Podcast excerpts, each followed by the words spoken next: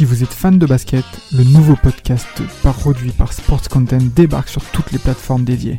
Forever, c'est le nouveau rendez-vous pour parler de l'actualité NBA, présenté par Maxime du Club 115 accompagné d'invités variés, à retrouver tous les mardis sur Spotify, Apple Podcasts et même YouTube. Alors n'hésitez pas, rendez-vous tous les mardis avec Forever.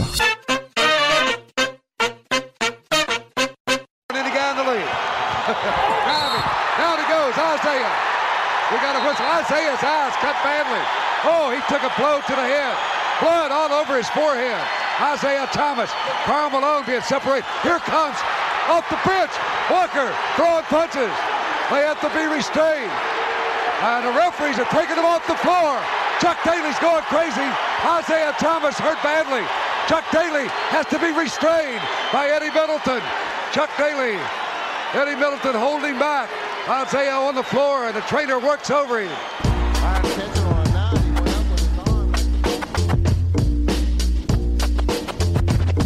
Ok, très cher auditeur. Ce soir ou cet après-midi, tout dépend à quelle heure vous allez l'écouter, je vais vous donner le champ lexical d'une des villes les plus marquantes des États-Unis. Chrysler, General Motors, Ford, Motor City, Michigan, le lac du Michigan, on se rapproche un petit peu. Manufacturing Belt, ça doit vous parler. Eh bien, bien entendu, on va parler des Detroit Pistons. Et pas n'importe qui. Une génération qui aura touché bon nombre de personnes, appelées les Bad Boys. Les Bad Boys avec à la tête Asia Thomas. Et pour cela, eh ben, on a un invité chez Tim Duncast, hein, qui sera le personnage central hein, de notre très cher podcast, en effet, de par rapport à celui-ci, appelé Winston, des Chronicles de Detroit Pistons. Winston, c'est à toi, mon gars. Salut les gars, ça va? Merci pour l'invitation. C'est la moindre des choses, Winston. Mapenda, toujours là au poste, hein? Ouais, toujours là, les gars, comment ça va? Non, On est là au top, on est au Et bienvenue à notre invité, euh, Winston. Ah oui, oui, avec plaisir, avec plaisir, Winston. Ben attends, ben, par rapport à ce podcast-là, moi concrètement, messieurs, je peux vous le dire tout de suite, j'ai pris un plaisir exceptionnel. Vraiment, j'insiste, hein. j'ai vraiment kiffé d'avoir étudié, analysé justement cette histoire des bad boys de Détroit, hein, qui est un peu l'antithèse hein, des États-Unis à l'époque, hein, quand on connaît le contexte dans lequel était Ronald Reagan, papa Reagan avec Monsieur Rieger, qui entraînait à ce que plusieurs personnes puissent souffrir. On aura le temps de développer tout ça. Mais avant ça, franchement, Winston, pourquoi Détroit? Pourquoi tu supportes Détroit? On a besoin de t'écouter là. Là, c'est pour toi. Allez, Newt. Oh, c'est pas c'est pas très surprenant en fait. Moi, j'ai commencé à suivre le basket euh, au début des années 2000 donc euh, un truc comme 2002-2003. Il n'y a pas l'époque d'aujourd'hui où tu as tous les matchs sur Internet, le League Pass, euh, plein, de, ah plein de gens qui parlent de basket comme vous, etc. Donc à l'époque, c'est un peu plus compliqué. Et, euh, et j'ai à, la télé, il y a NBA TV qui balance des matchs de temps en temps. Alors je sais pas trop, je me souviens plus exactement dans quel ordre. Il y avait des vieux matchs, il y avait quelques matchs récents, etc. Et moi je passe, et moi je passais ma journée, enfin ou, ou mes, ou mes week-ends en tout cas, devant NBA TV à regarder des trucs que je comprenais pas. Je, je connaissais à peine. Ah, au foot en fait. Ouais, je connaissais à peine les joueurs en fait. Et, puis après, j'ai commencé à, me prendre les magazines de basket. Il y avait cinq majeurs et tout à l'époque. Et puis, euh, bah, du coup, il, devait sûrement montrer les équipes qui marchaient pas trop mal parce que j'ai vu deux, trois fois les Pistons. J'ai trouvé cette équipe plutôt cool. Les potes que j'avais déjà euh, euh, avaient tous un peu leur équipe, les Lakers, les Celtics, bah les Wolves, Garnett et tout à l'époque. Et moi, j'ai vu cette équipe-là qui, qui défendait, qui avait l'air plutôt plutôt cool, qui gagnait pas mal de matchs. Et il y avait ce mec, ce, ce grand mec, alors finalement pas si grand que ça, mais avec son énorme afro, quand il, quand il faisait un gros pont, il y avait une espèce de cloche dans le dans le exact, dans la Big Ben. J'ai trouvé j'ai trouvé ça hyper cool et petit à petit c'est devenu mon équipe. Après je me suis plongé plongé dans l'histoire et du coup j'ai découvert les Bad Boys et là je me suis dit, ouais ok ça c'est ça c'est une équipe pour moi. C'est devenu comme ça Détroit et finalement ça fait maintenant euh, bah, plus plus de 20 ans finalement presque. Waouh quelle fidélité moi j'applaudis. Quand on a aujourd'hui des jeunes hommes qui portent des jogging Manchester City avec un haut des Lakers, franchement, ça fait du bien d'entendre ça. Vas-y, ma penda. Et surtout en plus que, comme Winston le dit, à cette époque-là, quand on suivait le basket, bah déjà nous on était très jeunes, mais on suivait quand même. Mais euh, Détroit, c'était pas, c'était pas c'était pas une équipe sexy à, supporter. Hein. Nous, c'était plutôt Lakers, comme il a dit, Minnesota, Orlando pour Timac, etc. Tu vois, tout ce qui était un peu flashy. Euh, Détroit, ça avait l'image d'une équipe à ce moment-là, euh, rugueuse, défensif, bah, dans la pure tradition de l'histoire en fait. Donc franchement, c'est tout à ton honneur de les avoir supportés à ce moment-là parce que c'était pas du tout la hype, hein, malgré les victoires et, et tout. Hein.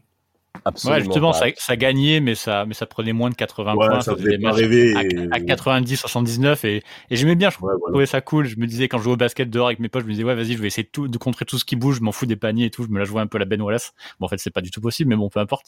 mais voilà, c'était cool. Déjà à l'époque, j'aimais pas trop le flashy, donc je me suis dit c'est plutôt une équipe pour moi. Ça. Exact, exact. Ça veut dire que clairement Détroit fait partie d'une certaine notoriété, hein, euh, est installé dans nos esprits comme étant une image, une certaine identité de la part des personnes qui suivent la NBA. Tu vas pas à Détroit pour faire le flashy à Magic Johnson. C'est pas possible. Et, et par rapport à cette image-là, ben messieurs, on va de suite rentrer dans le vif du sujet parce que on va présenter une génération concrètement eh ben, qui va se rattacher en effet à cette image, en effet, de, de, de cette ville concrètement de, de, Détroit et même quelque part de la conférence Est aussi. Hein. Eh ben, pour ça, Winston, j'aimerais t'écouter pour juste dire, selon toi, en quelques mots, que représentent pour toi les Bad Boys? Ça représente beaucoup de choses, les Bad Boys. Ça représente euh, une, euh, une équipe d'une ville qui n'avait en fait jamais gagné. Euh, comme tu l'as dit, une ville qui est pas flashy, qui est un peu laissé, un peu laissé pour compte. Tu as, cité ton, ton gentil papa Reagan qui, qui, qui a ah contribué aussi au, au déclin de la ville. Une ville qui est pas, qui est pas, qui est pas flashy. Euh, une ville qui va à l'usine, qui se lève tôt, c'est un peu cliché de dire ça, mais c'est vrai. Et en fait, ils sont, ils, ils, avaient une équipe de basket depuis très longtemps, parce que les les Pistons et Détroit, ça fait ça fait vraiment vraiment vraiment très longtemps. C'est parmi les premières équipes en NBA, mais euh, mais ils gagnaient jamais en fait. Ils étaient même très mauvais. Le basket, le basket, c'est un des sports les, c'était un des sports les moins mis en avant à Détroit. Et là, pour la première fois, cette équipe des Bad Boys, elle a fait gagner Détroit, elle a rendu la ville fière, mais surtout elle l'a rendu fière un peu à son image, justement en donnant des coups, en prenant pas trop de paniers, en la jouant sobre, euh, en étant méchant s'il le faut. Voilà, le but c'est de gagner. Et je pense que c'est vraiment une équipe pour laquelle les gens se sont identifiés parce, euh, parce qu'elle leur, leur, ressemblait pas mal, ce qui sera ensuite le cas en 2004 d'ailleurs. Et du coup, c'est là où on voit que quand Détroit gagne, c'est quand Détroit, la ville, enfin le, la franchise ressemble à la ville. Exactement, exactement. C'est bien que tu parles de ça parce que avant qu'on parle en effet de, de, de, par rapport aux années 80, euh, par rapport en effet à la génération des trois, c'est une ville qui est en véritable crise économique. Hein. Concrètement, les trois grands mastodontes que j'ai mentionnés en effet en début de podcast ont concrètement quitté la ville. Euh, des usines Chrysler totalement démantelées, euh, des gens, mais le niveau de chômage était d'un niveau pas possible. On se rend pas compte à quel point comment c'est dur et que c'est marquant. C'est un véritable traumatisme pour les habitants de Détroit et en effet, par rapport à ça, il y a un homme qui va incarner le renouveau de toute cette ville et qui quelque part s'identifie également par rapport à, à l'aspect social de Détroit et par rapport aussi à son histoire. Et c'est forcément Asia Thomas. Asia Thomas, en effet, qui est né euh, dans les quartiers ouest de Chicago, dont on connaît également la difficulté. Tim Duncast, en effet, évoqué son, son cas lors, en effet, d'un podcast que moi je trouve en effet excellent. Ben, là, Mapenda, on aimerait t'écouter pour toi. Ben, Qu'est-ce que représente Asia Thomas déjà à titre personnel et de quelle est l'image de ce qu'il impose déjà à Détroit dès sa draft 1981 Bah moi, Zaya Thomas, à titre personnel, euh, je pense qu'on en a déjà parlé entre nous en, off. Il fait partie d'un des, trois meilleurs meneurs euh, de l'histoire de la NBA, clairement. Je le trouve très sous-estimé. Il y avait Samuel aussi qui partageait ce point de vue-là. Vas-y là-dessus. Un menteur, il supporte les Lakers, c'est ça par défaut. excusez-moi. Non, mais euh, franchement, il n'a pas accepté qu'on t'a mis, par exemple, euh, Stockton devant, tu vois. Ou je sais pas si c'est toi ou je sais plus c'est qui. C'est pas faux, c'est pas faux. Là, je lui accorde ça. Voilà, c'est vrai. Donc, euh, donc voilà, moi, je trouve que déjà, Isaiah Thomas, dans l'historique de la NBA, il est très sous-coté. Et pour moi, il... bon, on y reviendra plus tard, mais faire ce qu'il a fait à la fin des années 80 dans, dans cette NBA-là, où pour moi, il y a la meilleure adversité de l'histoire de la NBA, entre, à cheval entre deux générations pour moi, c'est un truc de fou. Maintenant, sur son, sur son impact euh, à Détroit, bah déjà, il faut savoir que quand il arrive, euh, avant d'être drafté, lui, il voulait pas venir à Détroit. Lui, c'est un gars, comme tu as dit, c'est un gamin de Chicago. L'image de la ville, comme tu as dit, ça lui correspondait pas. Il, a, il a même fait tout pour euh, ne pas se faire drafter. Et il y a un mec qu'il faut mentionner, c'est Jack Matlowski, qui va insister en fait pour euh, pour le faire venir parce que Détroit c'est vraiment comme euh, comme avait comme comme comme vous aviez souligné c'est une équipe qui, qui ne gagne jamais qui est toujours dans les bas-fonds de la conférence Est l'équipe est prêt même à envoyer tous ses joueurs pour récupérer Magic Johnson mais vraiment tous ses joueurs de l'équipe Et en fait, euh, Matlowski, en fait, il va, il, va avoir une vision. non, mais c'est un truc de fou. Les Américains, mais c'est totalement malade. Tu vois, putain, huit joueurs, tu vois. En fait, Matlowski, va avoir une vision parce que lui, euh, il veut construire une équipe sur le long terme. Et euh, Davidson, qui était le, le boss des, Dean Davidson, qui était le boss des, de, des trois à ce moment-là, va lui donner carte blanche et va lui dire que tu as tu as autant de temps que tu veux pour pour euh, faire une équipe compétitive. Donc là, on n'est pas dans les super teams de maintenant. Hein. C'est pas. Ah non, non, non. On est un an, deux ans, en un été, il y a trois, quatre All-Stars qui viennent. Il va prendre son temps. Il va prendre, il va prendre en premier lieu Thomas, donc qui est deuxième de, de draft derrière euh, Marc McGuire. Donc lui directement talent, talent fou dans une NBA où c'est les pivots qui dominent. Lui, il est là, il, il est agile, il est rapide il défend, il a une bonne vision du jeu et ça va impacter directement. Bon, ça va pas aller en playoff tout de suite, tout de suite. Mais on sent déjà que, tu vois, là, ça va être vraiment être la première pierre, tu vois, de la construction de, des Bad Boys, tu vois, dont on va, dont on va parler tout à l'heure. Mais vraiment, ouais, Azaya, c'est impact immédiat déjà au moins sur la franchise. Exactement. Moi, juste par rapport à cette draft, cette draft de Isaiah Thomas, j'aurais une question pour Winston. Et je voulais savoir, Winston, que penses-tu de Kelly Tripuka? Parce que c'est un joueur dont on parle très très peu des, euh, du côté de Détroit. Et pourtant, ce mec-là, ses cinq premières saisons à Détroit, euh, aux Pistons, elles sont, elles sont folles. J'adore Kelly Tripuka. J'en ai, j'en ai parlé deux, trois fois dans, dans les chroniques de Motor City. C'est le, c'est, t'as raison, c'est le mec qui est totalement euh, oublié. Parce qu'en fait on on pense pas à lui parce qu'il est pas dans le groupe final qui gagne le titre euh, enfin les titres en 89 en 90 il part avant. Euh, mais mais sur ces trois trois quatre premières saisons c'est souvent lui le meilleur marqueur des Pistons. C'est à lui qu'on donne la balle dans les moments chauds. Pas forcément à Isaiah Thomas. Et les défenses le surveillent presque plus en fait qu'Azaya Thomas. Le mec c'est un espèce d'ailier comme on n'en fait plus aujourd'hui, pas forcément athlétique, mais hyper propre, avec un shoot euh, hyper soyeux, mais pas à trois points, parce qu'à l'époque on shootait pas à trois points. Le mec qui enquille les mi-distances sans aucun problème. Il avait. Euh, euh, il avait un profil à la Bird un peu. Ouais, on, on, on, pourrait. Voilà. On pourrait dire ça, ouais. Non mais non mais c'est en fait moi vraiment je voulais ça parce que vraiment quand je, je, me renseigne sur cette période de Détroit je vois que Tripuka c'est un mec en saison sophomore il a 27 points il est presque à 27 points de moyenne. Et c'est vrai on ne mentionne jamais ce, ce joueur. En plus il a il a été là de, entre de, de 81 à 86. Et moi, je ne sais pas si c'est d'accord avec, euh, avec, moi, Winston, je pense que en vrai, si vous avez gardé euh, euh, Tripuka à la place de, euh, euh, au lieu de le, de le trade au Jazz pour Dentley, pour moi, ça n'aurait peut-être rien changé. Je pense que vous aurez même pris les deux titres avec Tripuka. Ah, Dantley était quand même euh, très important euh, mmh. dans, dans, pour faire grandir pour faire grandir l'équipe, pour euh, donner une menace crédible des deux côtés du terrain. Parce que le problème de Ketri Puka, c'est que c'est un excellent attaquant, mais par contre c'était une passoire en défense quoi. Et, et Dantley, il, est, il a remonté l'équipe à ce niveau-là. C'était, il était vraiment respecté dans la ligue il a quand même fait pas mal de pas mal de bien dans les années euh, dans, sur la enfin sur le milieu des années 80 là où Détroit avait besoin de monter d'un cran. Donc je sais pas, c'est possible franchement c'est mm. possible, j'adore Tripuka mais Dantley était très important aussi. En effet, en effet, par rapport à ça, de très très bons éléments qui arrivent en effet à Détroit. Sur le cas d'Aza Thomas, bien entendu, il va rapidement s'imposer comme étant le leader hein, concrètement de cette franchise. Il va concrètement relancer la franchise déjà sur les fondations. Il va déjà même engueuler ses, ses, coéquipiers dès le début. Hein. Si vous n'êtes pas là pour travailler, vous pouvez déjà commencer à dégager.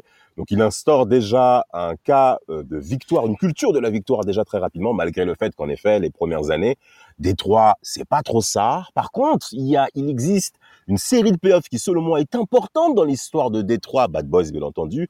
C'est le premier tour de mm. playoffs 1984 face à un certain Bernard King des, des, des Knicks, hein, je, hein, Winston, je pense que tu sais de quoi je parle.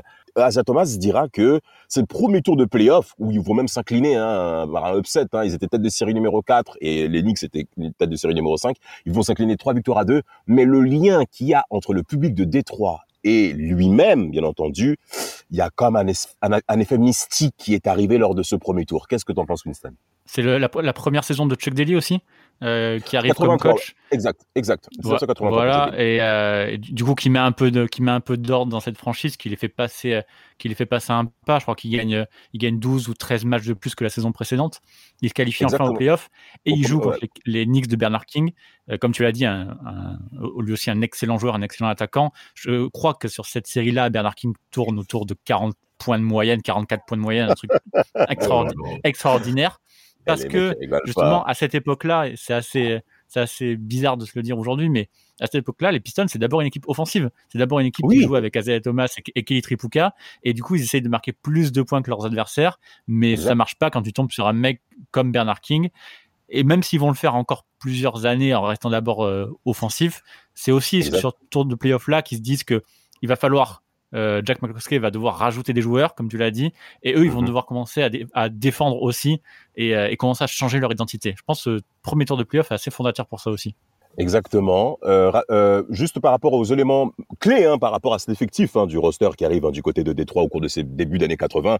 En 1982, on a Bill Lambier qui arrive, bien entendu, Vinnie Johnson. Vinnie Johnson qui arrive, euh, en effet, euh, au sein de, de l'équipe de Détroit. 83, on a dit pour Chuck Daly, bien entendu. Et 1985, premier tour, en effet, de draft avec un certain Joe Dumars. Et en plus de ça, Rick Mahon qui arrive, en effet, de, de, de, de Washington via un échange on, sent que les fondations sont là, euh, Mapenda. Là, on sent que Détroit se positionne clairement pour être euh, une figure majeure à l'Est. Ouais, clairement, c'est ça. Mais en fait, euh, ce qui est intéressant dans, dans cette période-là, c'est qu'en fait, quand il prend Chuck Daly, déjà, c'est un coach qui n'a pas trop d'expérience, tu vois. Donc, mais il, il comprend parfaitement la vision de Matlowski, en fait. Donc, ils sont carrément sur la même, ils, ont, ils sont carrément sur la même ligne. Ils ont la même vision. Donc, donc, t'as l'ajout des, des mecs dont, que tu rajoutes que tu, dont tu parles, pardon. Et euh, clairement, ouais, on sent que tu as une bonne base. As... En plus, ils prennent pas des joueurs flashy. Donc eux, la vision qu'ils ont, c'est de faire une équipe la, plus physique possible, la plus euh, la plus rugueuse possible, qui va vraiment être sur le terrain pour faire chier ses adversaires, euh, créer, tu vois, des espèces de une espèce de tension à chaque match de saison régulière. Et euh, quand tu vas chercher Bill Lembir et Rick Mahorn, ça veut dire clairement que tu prends des pivots qui sont pas là pour mettre des points à première vue, mais qui viennent pour voilà, tu vois, pour te découper, prendre du rebond, poser des écrans. Tu vois vraiment des mecs qui sont des vrais lieutenants au sens propre du terme, tu vois, parce que c'est clairement ça qui va se passer, tu vois. Donc euh, et en plus ce qui est bien c'est que c'est vraiment à l'opposé tu vois de ce qui se fait dans la ligue on est dans une ligue qui commence il y a les débuts de la starification avec euh, Bird Magic on en a déjà parlé plein de fois sur sur Team Dreamcast et euh, eux, ils ont, ils vont pas suivre ce chemin-là en fait. Ils vont clairement euh, avoir leur identité à eux, qui vont faire petit à petit, petit à petit. Bah après déjà en playoff, euh, ça marche pas toujours. Déjà 85, je crois, ils perdent contre les Celtics. Mais voilà, euh, l'équipe, elle est prometteuse, tu vois. Elle est prometteuse, mais il lui manque encore un petit truc pour, tu vois, pour être vraiment de passer d'équipe prometteuse à top équipe de la ligue, quoi. Exactement. Winston, par rapport au tournant qui arrive en 86, je crois. Qu'est-ce que tu en penses déjà de, cette situation-là? Parce que était 86, il se passe certaines choses là. Si tu, on t'écoute par rapport à ça effectivement, tu te prends ta, ta défaite contre les Celtics en 85. Du coup, c'est pas surprenant parce que c'est une super équipe des Celtics. Vous en avez parlé assez Magnifique. récemment.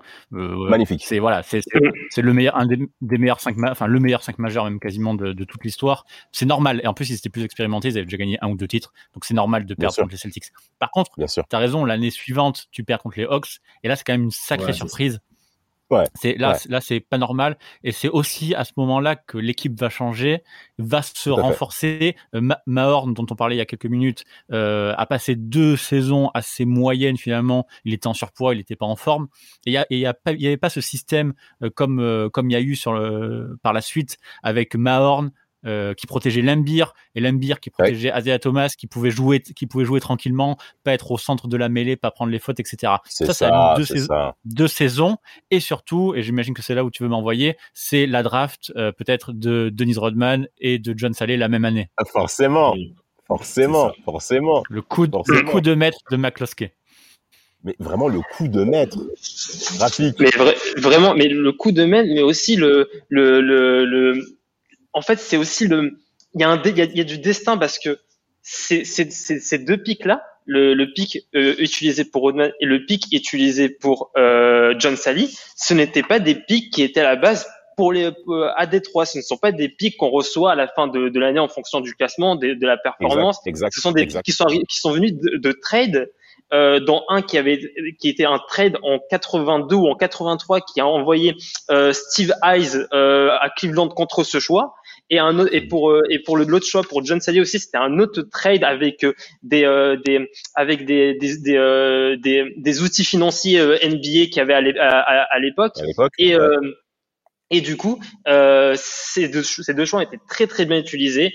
Euh, John Sally, bah John Sally, il a été, euh, il a été drafté pour euh, pour son attitude. Hein. Il avait une attitude qui qui qui qui fit qui, euh, qui, qui fit avec le l'identité de, de, des Pistons. Il avait une une activité, une énergie que qui qui qui faisait qu'il pouvait bien s'intégrer à cette équipe. Et Dennis Rodman, bah Dennis Rodman, quelqu'un qui en NCAA se, se, se, se donnait joie euh, de, de faire les, les, euh, les tâches euh, ingrates, les, les, les, besognes que personne ne veut faire en NCA. Bah. Euh, Jack, Jack il a vu McCloskey, il a vu ça, il a dit mais je, je dois prendre ce joueur. Mais c'est incroyable quand même d'aller chercher Dennis Rodman, qui était même dans une fac de seconde zone, je crois. Hein. Il n'était pas privilégié. C'est vraiment un coup de poker exceptionnel qu'a réalisé Papa Jack. Et par rapport à ça, il y a un monsieur qu'il faut également signaler c'est Chuck Daly. Par rapport au rapport paternel qu'il avait mm. avec Dennis Rodman, quand on connaît le passé de ce monsieur, il a vu sa mère se faire frapper dessus, il a vu les gens se faire gonfler dessus au quartier, il a vu sa mère également le battre. Dennis Rodman est un individu qui émotionnellement est d'un désordre sans précédent.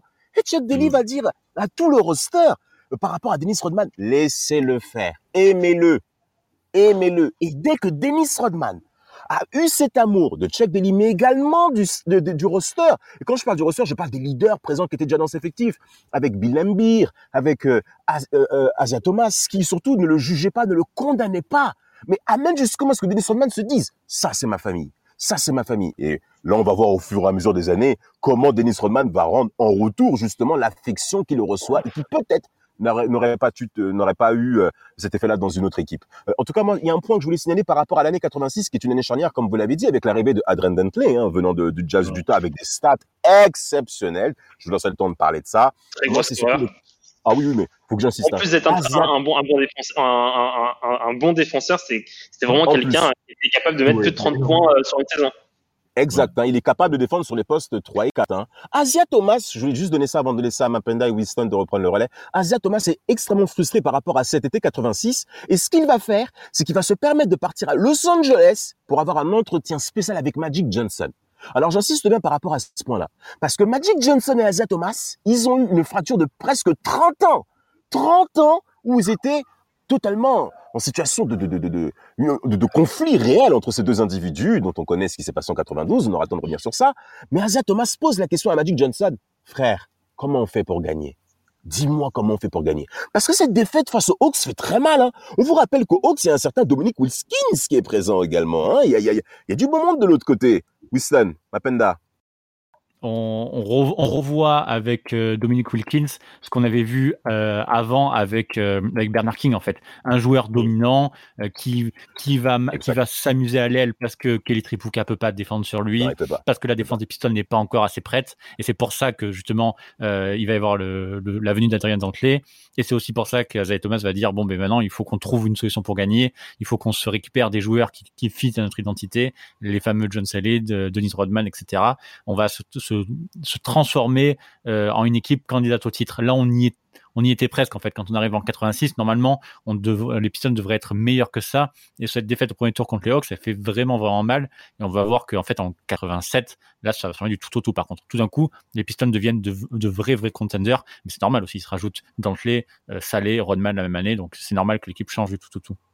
Ah, exceptionnel, exceptionnel. L'année 87 promet concrètement. En 85, on avait compris que c'était des petits Mapenda. Mais en 87, là maintenant, on rentre dans le vif du sujet par rapport aux Pistons. Euh, non, par, par rapport aux Celtics. Ouais, clairement. Juste avant de revenir là-dessus, bah, juste, je voulais rebondir sur l'arrivée de Dunkley parce que vous avez dit, vous avez dit pas mal de choses. Et surtout, en fait, ce qui va marquer euh, un tournant, c'est que quand, quand Dunkley arrive, comme vous avez dit, c'est pas n'importe qui, mais surtout, c'est, il a été deux fois meilleur scoreur de la ligue. 81 et 84. Donc, arriver dans, et il va arriver dans une équipe où il ne sera pas première option offensive. il sera dans une équipe.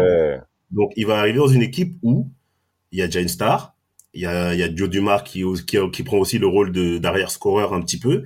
Et lui, il va, il va venir clairement pour défendre, donc comme les autres, comme Lembir, etc. Et ça, je pense aussi, ça, ça va marquer l'équipe parce que c'est pas, c'est l'un des meilleurs scoreurs de l'époque, comme, comme vous l'avez Hmm, dit. Je suis pas trop d'accord avec ce que dit Mapenda, mais vas-y, continue. Par rapport à Non. Mais T'inquiète pas, Rafik, on aura le temps de réagir. Non, T'inquiète pas, Rafik. moi, moi, c'est comme ça je- que je vois la chose. Je pense que ça change quand même beaucoup la vision de, de pas mal de mecs de l'équipe d'avoir un mec qui est, qui est l'un des meilleurs scoreurs de la ligue et qui vient pour faire vrai. le sale boulot aussi. Enfin, aussi être des deux côtés, mais aussi le sale boulot. Franchement, je pense que ça change quand même pas mal de choses. Mais pour revenir après du coup sur l'année 87, ouais, là, c'est bon, on passe à l'étape supérieure. On, on, on en a marre de se faire frapper par des petits parce que la défaite contre les Hawks, en fait, c'est comme, euh, euh, ils prennent ça en fait comme, euh, comme un retard. Ça, ça, les Ouais. retarde clairement Ouais. dans leur plan, dans leur plan, dans leur plan de pour monter. Et ils sont, ils font des saisons régulières, une saison régulière qui est plutôt pas mal. En, en playoff, ils tapent tout le monde. Et là, ils arrivent en finale de, en finale de conf contre, bah, encore les Celtics. Équipe, euh, comme vous avez dit, une des meilleures équipes de la décennie, voire de l'histoire. Et là, il va y avoir une série, mais franchement, elle est légendaire, cette série-là. Hein. Elle est légendaire est de fou malade parce que ça se, ça, ça se rend pou- coup pour coup. Et il y a le fameux match 5 dont je, vous, je vais vous laisser parler, justement. Attends, mais t'as t'as avancé trop vite. T'as avancé vraiment trop trop vite. Déjà, je peux même plus rebondir sur Adrien Dunphy. Bah, Vas-y, reviens sur mais Vas-y, Non, mais-. Non, vas-y, non mais moi je trouve que c'était non juste je trouvais que c'était fort de dire que Nathalie est- venait à, au Piston pour rentrer dans le rang et défendre comme euh, le, le fond du Mars Ronin etc ça restait quand même le meilleur score euh, le meilleur score à Detroit Pistons. C'est cependant c'est vrai que c'est c'est ça c'est euh, c'est moyenne en, en termes de points par match en, en diminué parce que y a il fallait Ah, partager vraiment. le scoring avec d'autres joueurs mais ça pour, pour- ça restait quand même euh, euh, euh, un des leaders moi je pense qu'il voulait il voulait surtout être le leader de l'équipe et et euh, il voulait euh, et, et, et, et d'ailleurs c'est ce qui a coûté un peu euh, son, son son départ plus tard c'est que ça le tuait de de de voir Aisia euh, euh, donner des directives certaines directives au coach et que le coach était d'accord avec lui. Et ça c'est des choses qui le qui qui le tuaient et euh, voilà, c'était juste pour, pour mon avis euh, sur, sur, sur ça, mais sinon, bah, en revenant sur, sur la, la, la, la naissance, pour moi, la naissance, euh, cette série, pour moi, c'est la naissance des Bad Boys. Ah, vraiment, mais vraiment, mais justement, ben, en parlant de ça, euh, Winston, Bill Lembire un petit peu, on n'en a pas parlé là, mais on rentre comment dans le vif du sujet par rapport à cette finale de conférence Est 1987, où les Celtics, comme tu l'as bien dit précédemment, c'est concrètement la meilleure équipe en NBA. Alors on parle, l'année 86, ils battent euh, euh, les Rockets de Houston, une finale exceptionnelle où Larry Bird, mais, mais, mais, d'un niveau pas possible. Et ben là, en finale de conférence Est, euh, Chuck Daly présente ses Pistons comme étant le outsider, mais il dira on va faire notre boulot, Winston. Comment ça se passe pour toi cette finale? On t'écoute. Bah, le, le boulot de Bill Embiid, il est simple, c'est de casser la gueule à Larry Bird. C'est juste, ça en fait. De, le- de le faire de le faire dégoupiller, de le je caricature bien sûr, mais de le, de le provoquer, Non, de, le, clairement ça, de en le faire craquer et, il y, et il y arrive pour le coup. Il y arrive plus, il y arrive Exact. plutôt bien. hein. Même si Larry, ça reste Larry, euh, il, il garde une haine euh, incroyable envers Bill Embiid, euh, notamment pour ses pour ses finales de conférence 87 où euh, où a rendu fou euh, euh, Larry Bird, clairement. Larry Bird, même euh, Kevin McHale dans la peinture qui a souffert aussi, hein, pas mal de coups, pas mal d'embrouilles. Même Paris, hein, Paris. même Paris, hein. Paris, Paris, au bout d'un moment, t'as un rebond au Paris. Genre, il, il, il, fait, il, fait mine de vouloir prendre le rebond et après les patates, elles partent euh, Mais c'est naturellement. incroyable. Mais c'est incroyable. scandaleux. Ça, c'est scandaleux parce qu'il sera, il sera suspendu un seul match alors qu'il était blessé. Euh, la, la ligue a été complètement scandaleuse là-dessus, où, où vraiment, il, autant euh, Lambier il est pas propre du tout sur le reste, mais là, là, euh, Paris, il juste, il fait de la baston, il donne des coups de, de coups, Oui, de coups, on dirait sur un euh, ring de boxe, quoi. C'était pas euh, du un surplus d'agressivité, c'était vraiment je, je, je, veux le balafrer. Et bah, je pense après ça m'étonne pas la sanction parce que quand même c'était une époque où quand même la ligue commençait à un peu à en avoir euh, peut-être un peu en avoir marre des des, des, des Pistons parce qu'en plus d'ailleurs c'est je crois que c'est la, la team avec le plus d'amendes euh, dans cette euh, dans cette saison. Euh, euh, il y a il y, a, il y a aussi le fait ce que ce qu'a fait l'Embir à, à à, Larry Bird sur une feinte de shoot, il le rentre dedans et ça part en Oh, bagarre. Il y a plein de trucs comme ça. C'est c'est incroyable, mais il y aura encore, je pense qu'il y aura- il y aura encore un truc hors bagarre. Il y aura un truc encore plus fou dans le reste de la série. C'est euh, c'est cette remise en jeu euh, à un moment important de, Merci. de Thomas. Merci. Thomas, exactement, exactement. Pourquoi? Parce que on est au match 5, hein, allons, allons immédiatement. Le match 1 est remporté par les 7-6, le match 2, encore une fois, les 7-6, match, les trois, les deux matchs suivants sont remportés par les Pistons. Là, nous sommes cette fois-ci au, au TD Garden, donc, euh, euh, à Boston. Il reste, allez, 3-4 secondes à jouer, il reste un temps mort pour Détroit, et Azat Thomas va présenter ce moment-là comme étant une fracture par rapport à, mm. à, cette perte de balle lors d'une remise en jeu. Larry Bird, un, mais de, un pas possible. Il fait la passe à Denis Johnson. Et, il reste une seconde et il y a plus un pour les Celtics. Il manque quelque chose aux Pistons, Winston. Qu'est-ce qu'ils sont pas prêts? Psychologiquement Il manque quelque chose. Comment tu analyses cette, cette, cette, défaite? Bah, ce style, ce style de Larry Bird, là, le, style du style of the century, quoi, c'est incroyable. Euh, tu, c'est difficile d'analyser ça en fait. Euh, le seul truc que tu peux te dire, c'est qu'à la rigueur, tu as une équipe qui est plus expérimentée que l'autre.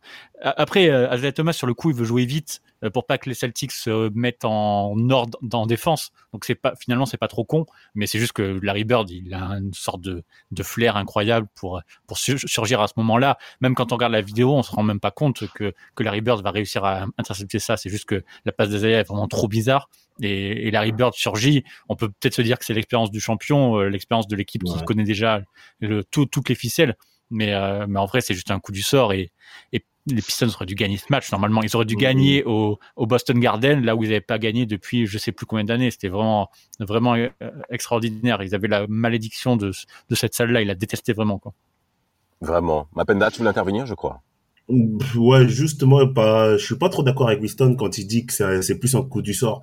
Moi, je pense qu'en NBA, dans ces niveaux-là, il n'y a pas de coup du sort. C'est juste que pour moi, à ce moment précis-là, tu as affaire à une équipe qui est rodée au final, à aller en finale NBA, qui est rodée à gagner des titres, qui est rodée, qui sait qu'il ne faut rien lâcher, donc surtout dans des matchs serrés jusqu'à la dernière, jusqu'à ce que le buzzer ait retenti.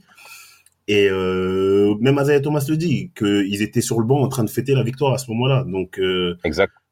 Quand Bird va chercher l'interception, je pense que dans, dans la situation inverse, je ne pense pas que Détroit aurait réussi à avoir ce supplément d'âme là pour aller chercher une interception à 3-4 secondes de la fin et derrière le en 87 hein. Ouais ouais bien sûr.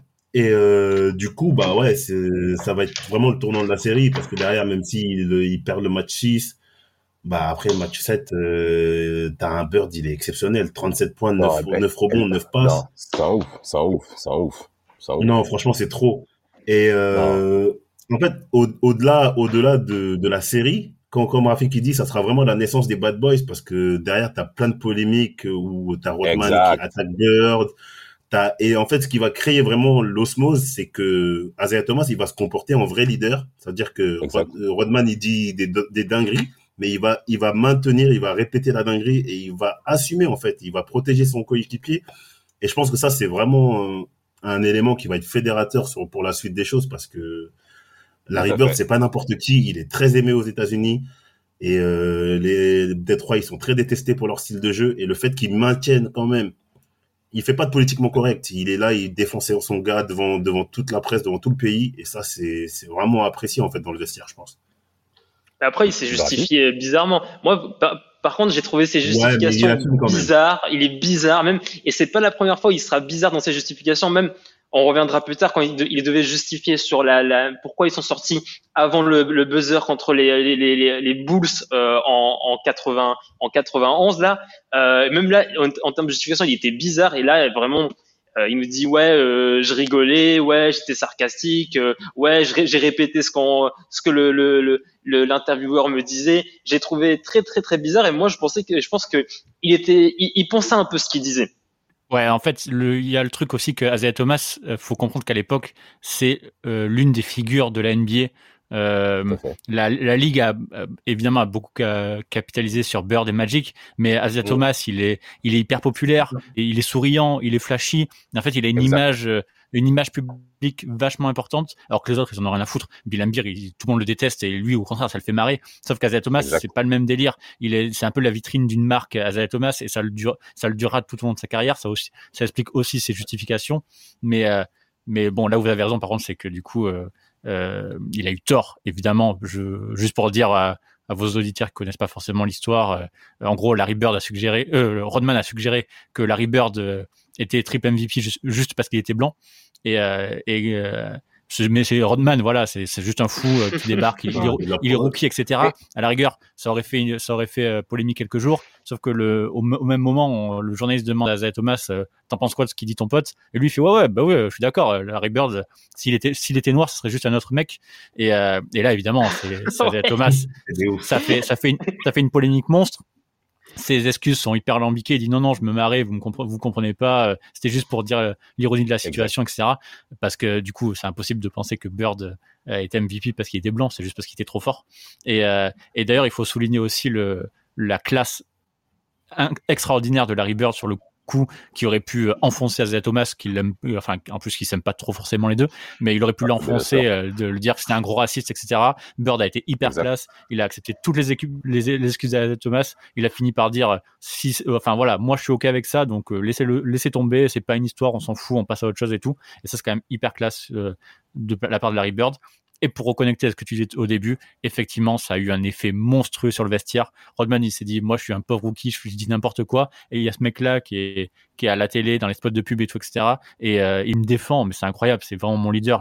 en gros, je vais pouvoir mourir pour lui. Et tout le monde s'est dit ça. Mahor, dire, il savait déjà. Vinnie Johnson, tout le monde s'est dit, ouais, on va suivre ce mec-là, on va tous se souder les coudes. De toute façon, à partir de maintenant, il faut être clair, tout le monde va nous détester. Déjà que c'était chaud, mais à partir du moment où ils vont jouer plus dur et qu'il va y avoir cette polémique avec euh, Thomas, Rodman, etc., tout le monde va nous détester. Donc soit on, on, on, se tient, on se serre les coudes le plus longtemps possible, soit on disparaît, ils sont, ils sont serrés les coudes pour gagner deux titres.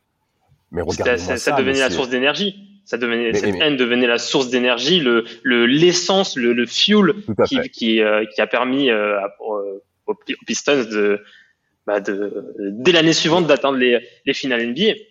Mais c'est bien que tu parles de ça, Rafik Winston, mais, mais c'est incroyable parce que il y a l'événement Bird, il y a la presse, il y a Bill Lambier qui critiquait de partout comme étant le joueur le plus détesté de l'NBA, mais tu as Asia Thomas et ainsi que les autres coéquipiers, surtout qui disaient qu'on prenait un plaisir monstre à détruire nos adversaires mentalement et physiquement. Ça veut dire que pendant 82 rencontres, on va vous gonfler.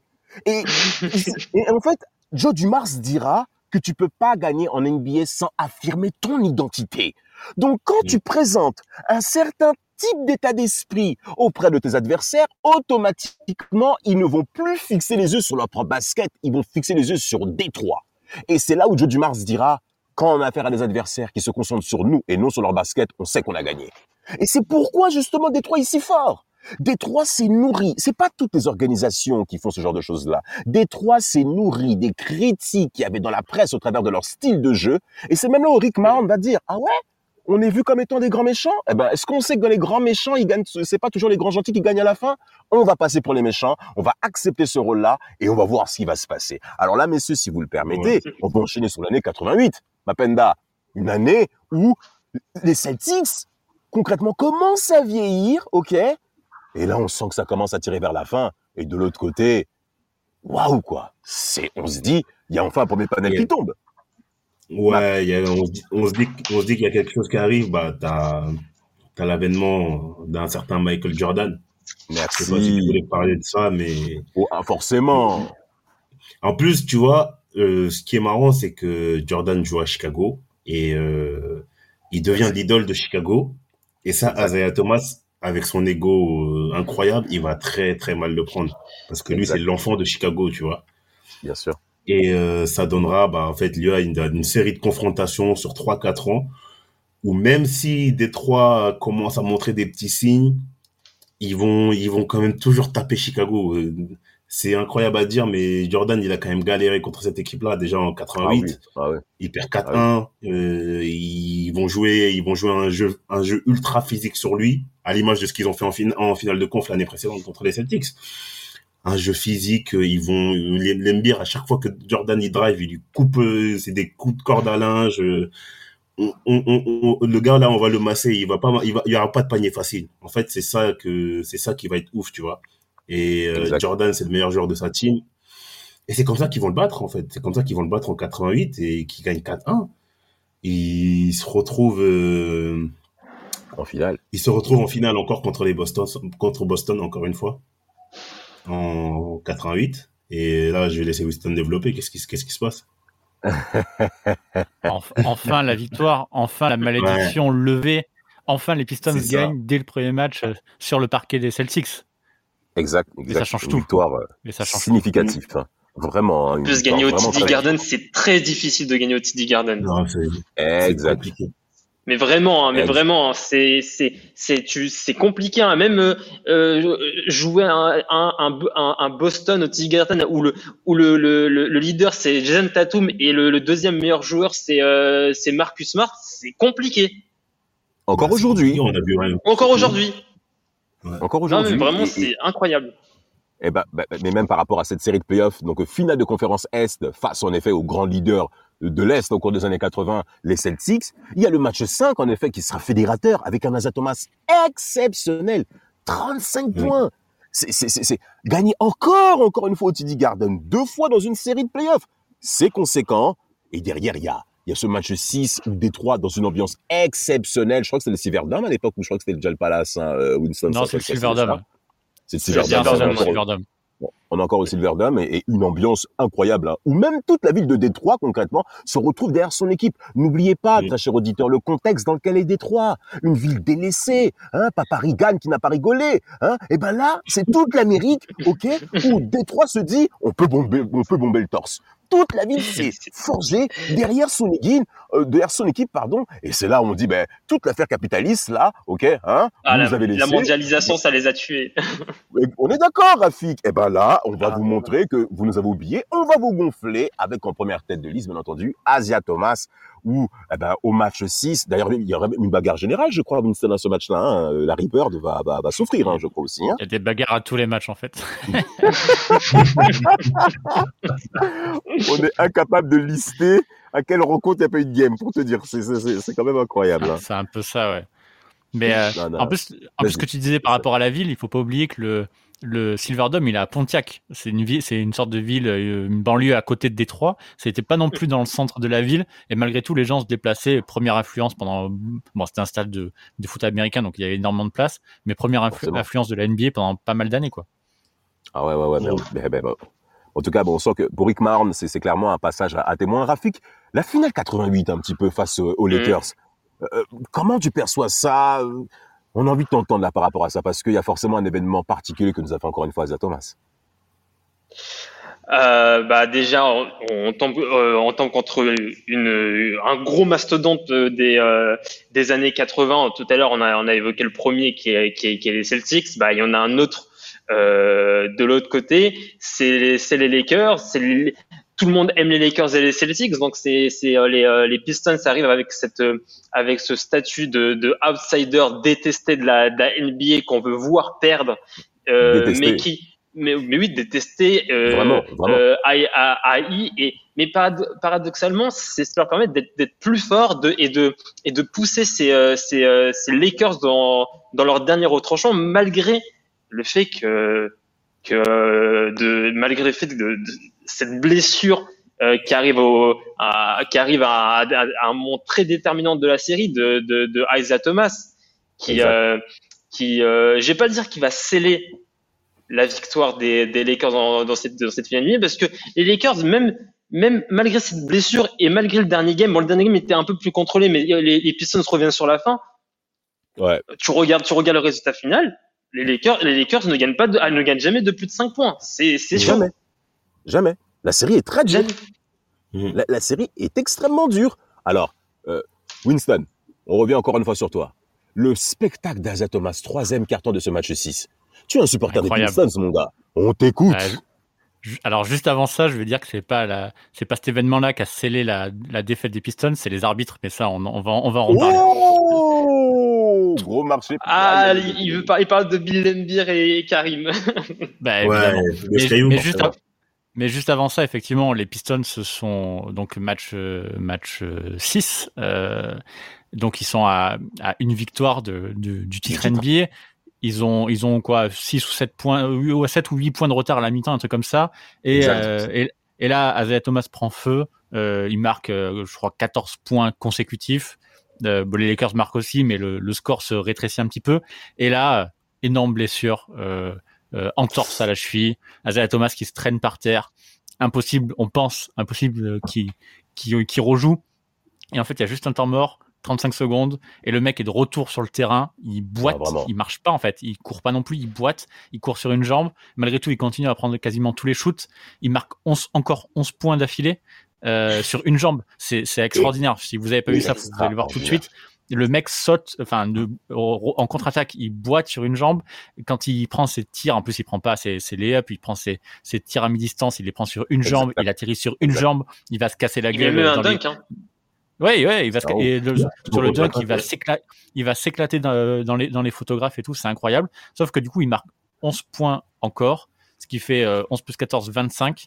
Du coup, il a mis 25 points dans le seul, euh, dans, dans, le seul troisième carton. C'est encore le record en finale NBA.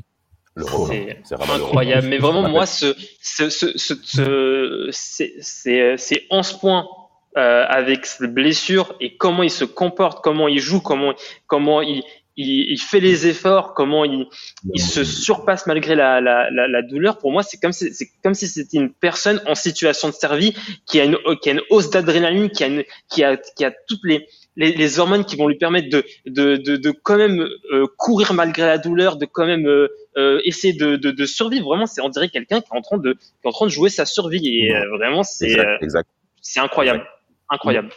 Franchement, franchement, il n'est pas respecté. Il, il est pas respecté. C'est pour ça que je disais en début de podcast. Franchement, pour moi, ça, c'est l'un des, l'un des événements, l'un des, l'une des choses les plus héroïques que j'ai vu dans le sport en général, tu vois.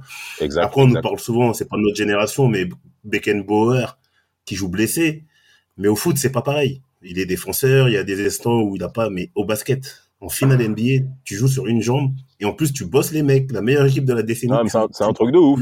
Il les gonfle, vraiment. mais c'est un, truc de malade. Et moi, je trouve qu'on revient pas là-dessus assez souvent quand on parle des meilleurs joueurs, tu vois.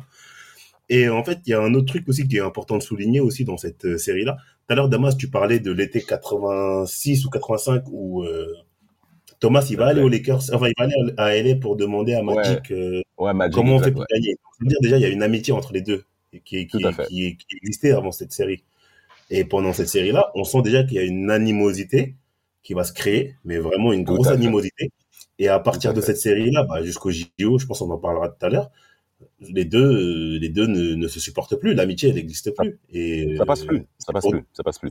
Ouais, c'est pour dire en fait le niveau d'adversité. C'est pas juste adversité euh, pour parler d'adversité sportive. C'est vraiment adversité personnelle et c'est pas, c'est pas juste. Il y a de la rancœur en fait. Donc quand et c'est pour ça que Winston disait que quand Bird il pardonne, c'est vraiment la classe, c'est vraiment la grande classe en fait.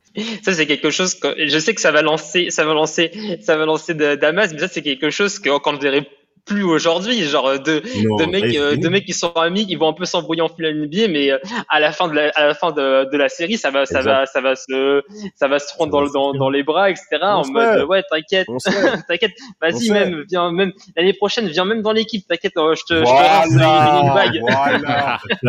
Durant, là. Durant qui va, toujours ce même individu. Enfin bref. Moi, eh, parlons des gens sérieux.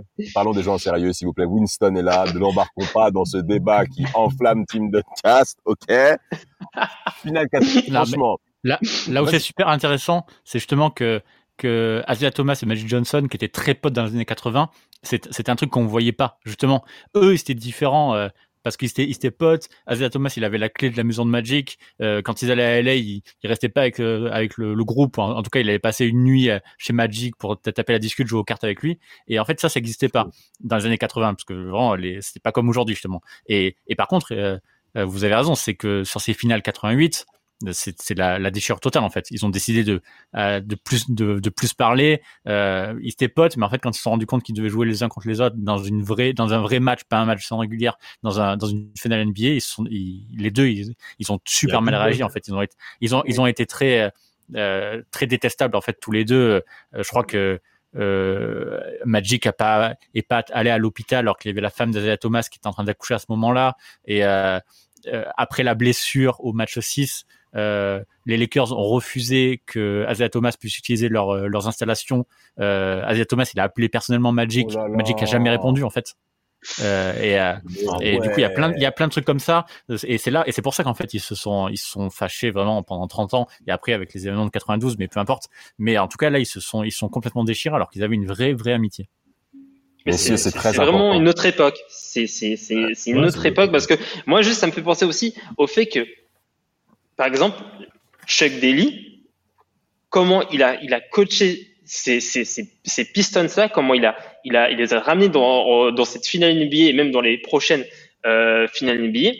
Sa méthode de coaching, aujourd'hui, elle ne passe pas.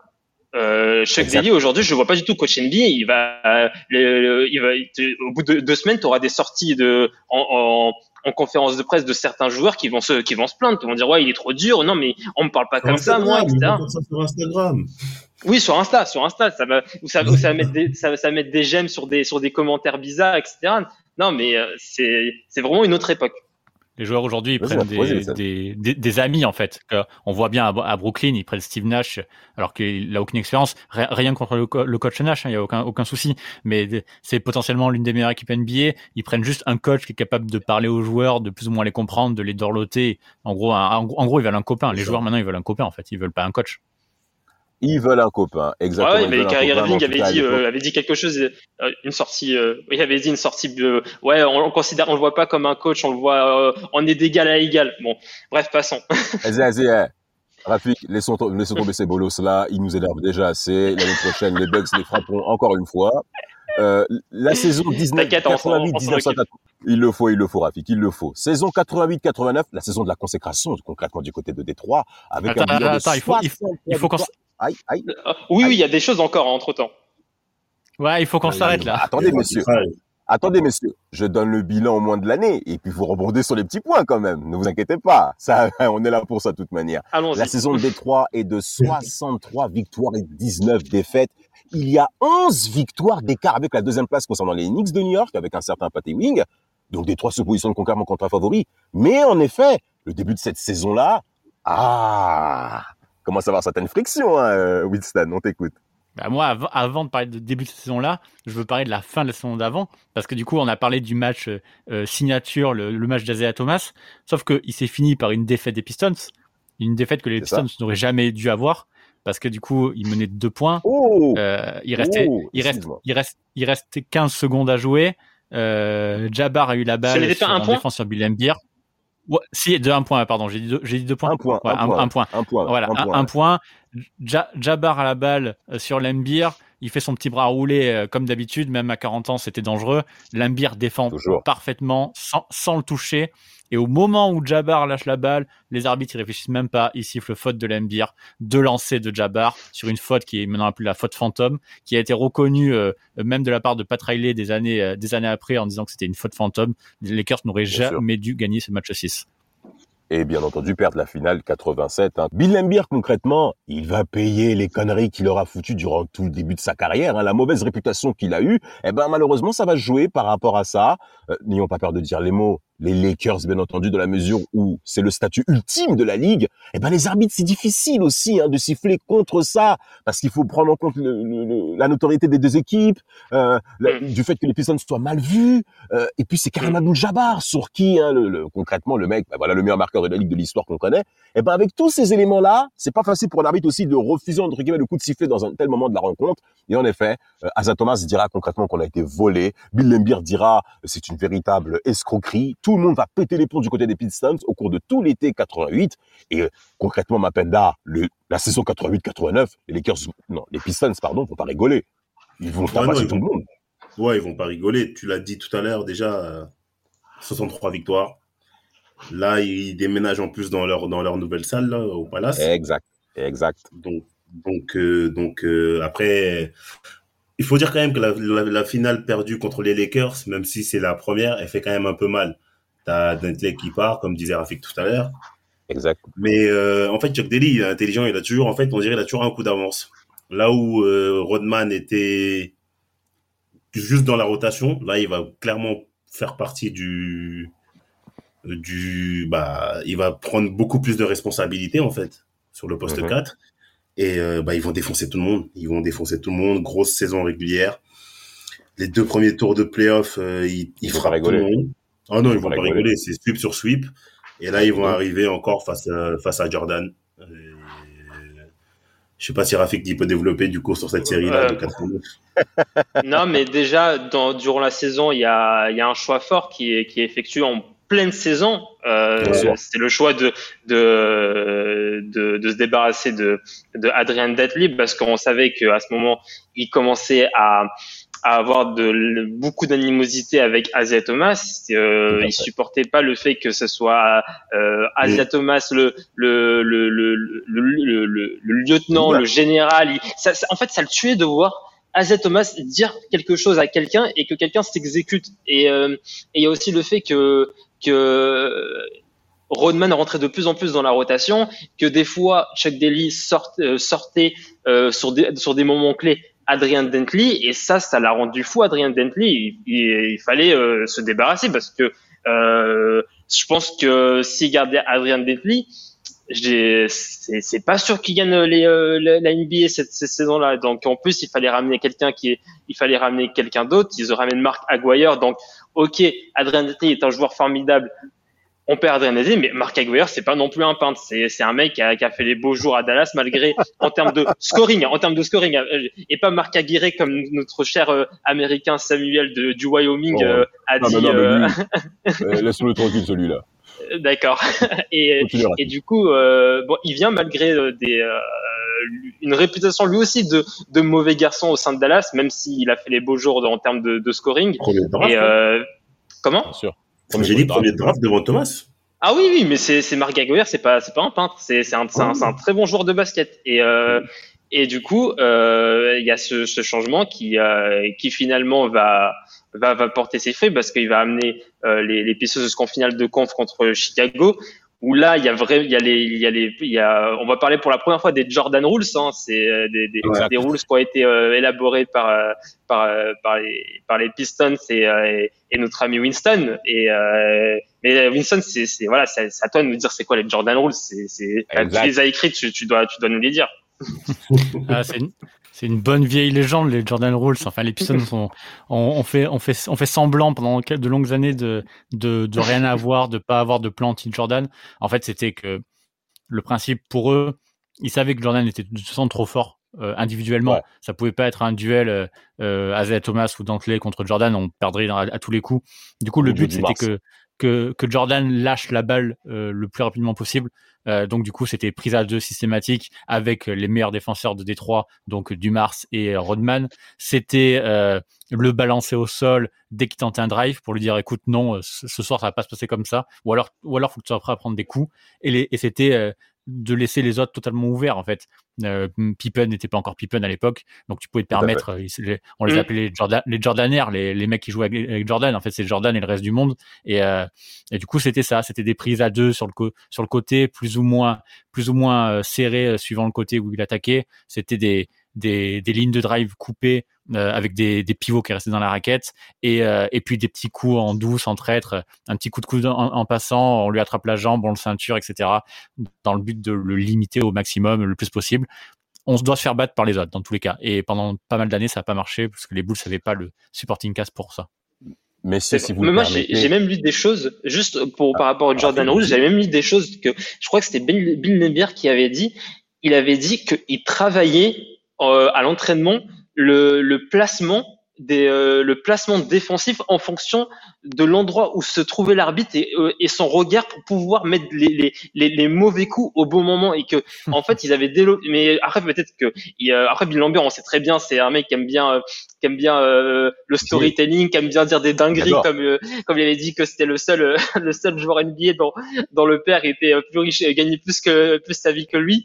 Exact et et et ouais c'était vraiment je pense que c'était quelque chose de, de, de plutôt bien ficelé bon euh, et c'est ça a très très très bien marché euh, en tout cas euh, contre contre contre les contre les Bulls. Aussi, ils avaient aussi c'était donné une limite statistique en termes de points par match, enfin en termes de points dans un match par rapport à Michael Jordan. J'avais j'avais lu que c'était Chuck Daly qui disait que si Michael Jordan mettait marqué moins de 44 points, t'avais 80 ça donnait ça donnait 90%, 95% de probabilité de gagner. Donc ils ont compris comment battre les Bulls. Incroyable. En parlant de ça, messieurs, il faut quand même qu'on parle un tout petit. J'aimerais faire le, parallèle entre les deux événements majeurs que vous avez mentionnés. L'arrivée de Marc Aguirre, ok. Euh, Marc Aguirre va même de, suite dire dès le début, je suis supérieur à Adrian Dentley. Marc Aguirre est un ami d'enfance d'Asa Thomas. Ça compte en fait. Alors Asia Thomas va être critiqué par Adam en disant que c'est Asia, qui a concrètement euh, poussé pour qu'il le trade. Euh, Jack McCluskey va dire non, c'est pas Asia, il ne savait pas. Je pense qu'à mon avis, Asia était, ça m'étonnerait pas. Quand même, quand on connaît le leadership d'Asia, à mon avis, derrière, on a dû pousser. Marc Aguayer arrive, ok? Et par contre, il y a un joueur, et là, j'aimerais mettre en avant l'institution Pistons. Bill Lembeer, qui est bien entendu le numéro 2 au niveau du statut leadership de l'équipe, va dire à Marc Aguayer, écoute, nous, on connaît ton talent. Si t'es là, c'est parce que Asia Thomas t'a validé. OK? Mais par contre, ici, on travaille. Ici, on défend. Et c'est là où c'est important de présenter ça. Est-ce que vous pensez que le Paris Saint-Germain peut dire ça à Neymar? Voilà le petit tac envoyé. Bon, maintenant, ce qui se passe, on revient au sujet principal, messieurs, au sujet principal. Marc Agoyer rentre dans la ligne de mire, en effet, par rapport à ça. Et revenons sur cette finale 89, hein, qui est importante. Le match 3 remporté par les Bulls, en effet, où, où Michael Jordan va marquer 46 points. Et au cours de cette soirée-là, on a Joe Dumas et Asia Thomas qui restent au téléphone de 23h jusqu'à 5h du matin pour se dire comment arrêter Michael Jordan Comment arrêter Sa Majesté? Eh ben, c'est cette série-là, c'est à partir de ce moment-là, fédérateur, eh ben, qui en veut entraîner trois victoires consécutives des Pistons. Alors, on va passer rapidement, si vous le permettez, par rapport à cette finale 89 qui va être remportée 4-0 par, euh, par, par Détroit, Motor City. N'ayons pas peur. Les Pistons étaient clairement au-dessus. Les Lakers arrivaient sur la fin, malgré de très très bons playoffs, 89, hein, d'accord. Je vous souviens que je, crois qu'ils étaient même sur des sweeps, sur des sweeps, sur des sweeps, hein, d'ailleurs, même premier à l'ouest. Mais en finale, Pat Riley dira, on s'est fait botter les fesses. Et même dès le deuxième match, hein, Magic Johnson va être déjà blessé. Alors, beaucoup de médias se disent que la finale est jouée, et concrètement, il n'y a pas eu photo, Rafik. Il n'y a pas eu photo. Bah, y a, déjà, c'était une équipe euh, euh, qui, euh, qui, qui était sur le déclin, même même l'année précédente, les Lakers commencent à être sur le déclin, mais c'est normal. Il y a, là, il y a, il y a l'âge. On, connaît aussi l'activité nocturne de, ah. de, de, de, Magic Johnson. Donc c'est des choses, c'est des paramètres qui rentrent en compte au, au final. Et et, euh, et même après la, après la blessure de, de, de Magic Johnson, les, les Pistons ils ont dit ok bon y a, y a c'est plus Magic qu'on va qu'on, qu'on, à qui on va mettre des coups, il faut trouver quelqu'un d'autre. Bah c'est James Worthy qui va manger des coups. Tout à fait, et, euh, tout à fait. et vraiment il fallait faire manger des coups à quelqu'un et euh, et, euh, et donc euh, vraiment bon c'est une victoire euh, pour moi il n'y a pas il y a pas d'énorme surprise. Il était clairement meilleur et en effet par rapport à ça pour toi tu comment tu vis cette victoire, Winston? Bah, Il n'y a pas match euh, sur cette finale. Il n'y a, pas, y a pas match, il y a premier titre, il y a 4-0. Il y a, ok, il y a Magic qui est blessé, ça, il faut, vous l'avez dit, et c'est vrai. Mais, mais c'est quand même, les Pistons ont donc mis fin, en tout cas, à l'hégémonie des, des, Celtics à l'Est. Et là, mettre fin euh, au showtime des Lakers à l'Ouest, quand même. Les gens se retiennent toujours Magic, Bird, Jordan. Et puis voilà, c'est tout. Et au milieu, il y a une équipe des Pistons qui a gagné deux titres et qui a battu les Lakers, les Celtics et qui a ralenti les Bulls pendant trois ans. Euh, on l'a dit, il y avait 4-2, il n'y avait pas, pas grand chose à faire pour les Bulls. Il y avait 4-1 euh, l'année même d'avant. Et là, il y a 4-0 contre les Lakers. Il y a clairement pas mal. C'est une équipe en mission contre une qui arrive en fin de cycle. Mais voilà, premier titre des Pistons et premier titre gagné haut la main. Cette fois, il n'y a rien à dire. Il n'y a pas d'arbitre qui peut siffler une faute fantôme. Il n'y a pas de blessure d'Azela Thomas. Non, là, c'est cool. C'est quatre victoires à zéro. C'est un sweep. C'est cadeau, c'est premier titre. Mapenda, comment t'attaques maintenant la saison 90 pour toi? Il s'est passé un événement quand même particulier, hein euh, assez, assez fort d'ailleurs. Hein saison 90, bah, on prend les mêmes, on recommence. Hein. C'est comme un Reddit de la précédente. Ils, ils, toujours réguliers en, en, saison régulière. Ils sont pas mal. Ils sont, ils sont même plus que bons. C'est la meilleure équipe de la ligue. Les deux premiers tours de playoff, ça passe sans encombre. Et encore une fois, ils retrouvent, euh, ils retrouvent euh, Jordan et les Bulls.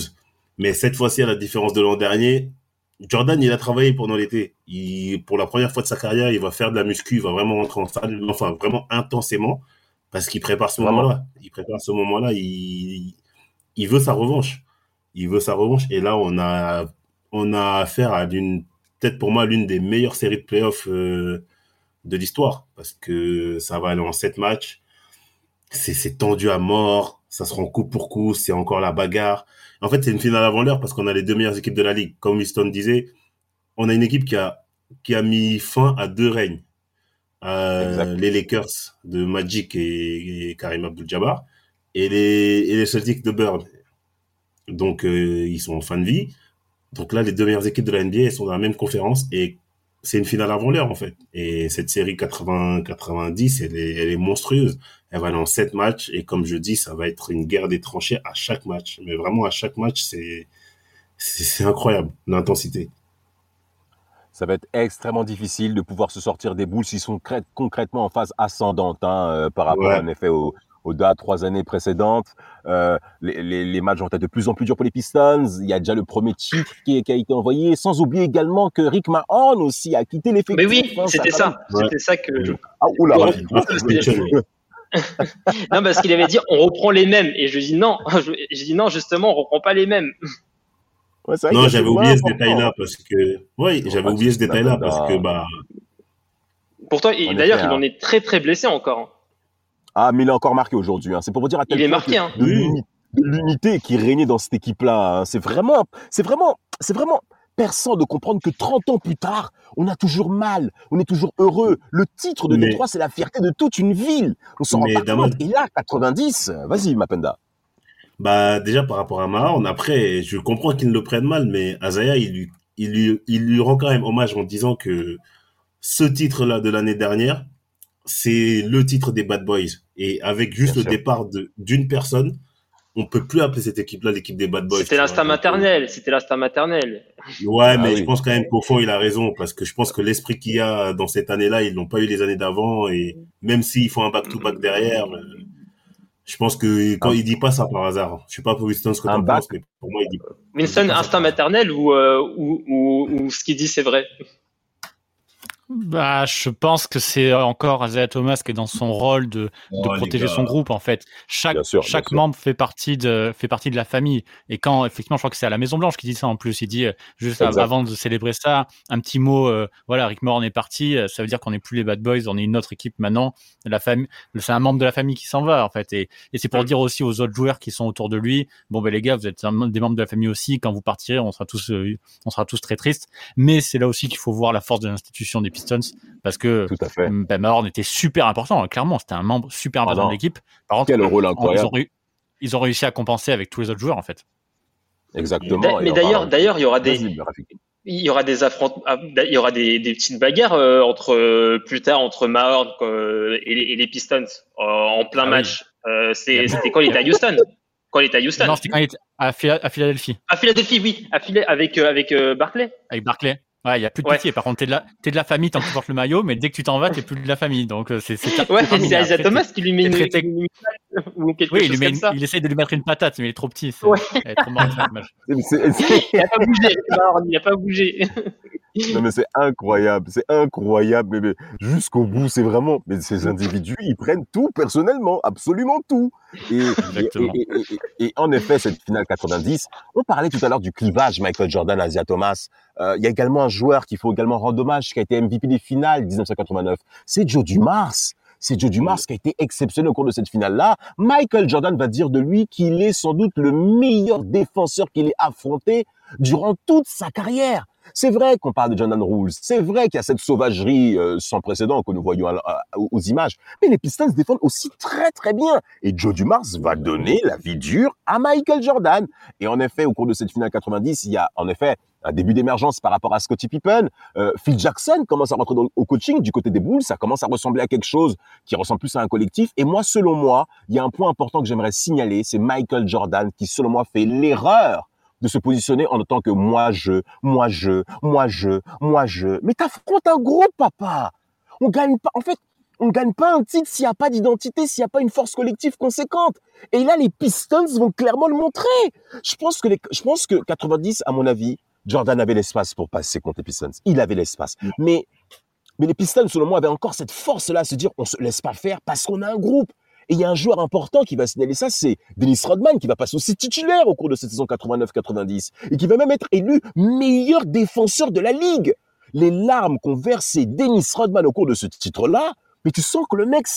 Il, y a même un interview où il dit, on m'aurait même donné une sucette, frère, j'aurais été saucé. Mais c'est fort de voir toutes ces choses-là, et moi, par rapport à ça, moi, concrètement, j'ai kiffé. En tout cas, finale 90, Blazers, Winston, comment tu vois ça? Ouais, encore une fois, euh, finale, finale, alors plus serrée que la, saison précédente, mais quand même 4-1. Euh, comme, comme je crois que c'est Rafi qui l'a dit, euh, que du coup les deux meilleures équipes de la NBA sont à l'est. une fois que tu as passé les Bulls, tu t'as pas une voie royale parce qu'il faut respecter ces Blazers. Les finales sont beaucoup plus serrées que ce qu'on pense, mais quand même grosse victoire des Pistons 4-1 avec ce match 3 un peu spécial de Joe Dumars euh, qui venait de perdre, je sais plus son père, je crois. Euh, exact, donc, exact, euh, voilà, c'est ça. Donc grosse grosse performance de tout le groupe et un Isaiah Thomas complètement stratosphérique. c'est vraiment euh, ce qui fait en, finale NBA euh, plus de 27 points de moyenne, 7, euh, ou 6 ou 7 assists, un truc comme ça. C'est c'est vraiment, vraiment stratosphérique.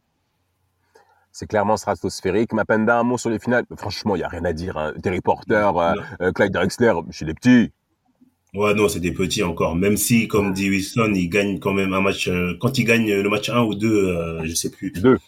Match 2. match 2, ouais, au Palace on se dit quand même que bon, il peut peut-être y avoir match et même au niveau de Portland, hein, ils peuvent, ils se sont dit qu'il y a peut-être quelque chose à aller faire. Mais là, tu as une équipe qui sort d'un titre, euh, qui a battu. Euh, encore une fois, tu tu peux pas en fait mettre euh, les deux meilleures équipes de la décennie précédente dehors, battre ton rival deux trois années de suite, ton rival de, de, de conférence deux trois années de suite, qui est la deuxième meilleure équipe de la ligue à ce moment-là et perdre en finale contre Portland. Il y aurait eu, il y aurait eu un problème, en fait. On se serait dit, mais on fait tout ça pour arriver à cette conclusion-là. Ça aurait été. Exact. Tu vois, donc là, c'était, c'était le, le, chemin, il était, il était grand ouvert. Ils, ils ont s'y profité et toujours en y mettant les mêmes ingrédients, en fait.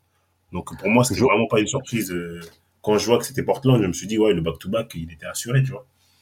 Exactement, exactement. En tout cas, comme euh, l'a bien dit Winston, euh, Détroit avec un Asia Thomas stratosphérique qui va donc remporter son premier titre MVP des finales, le back-to-back que les Celtics de Boston des années 80 n'ont pas réalisé. Hein.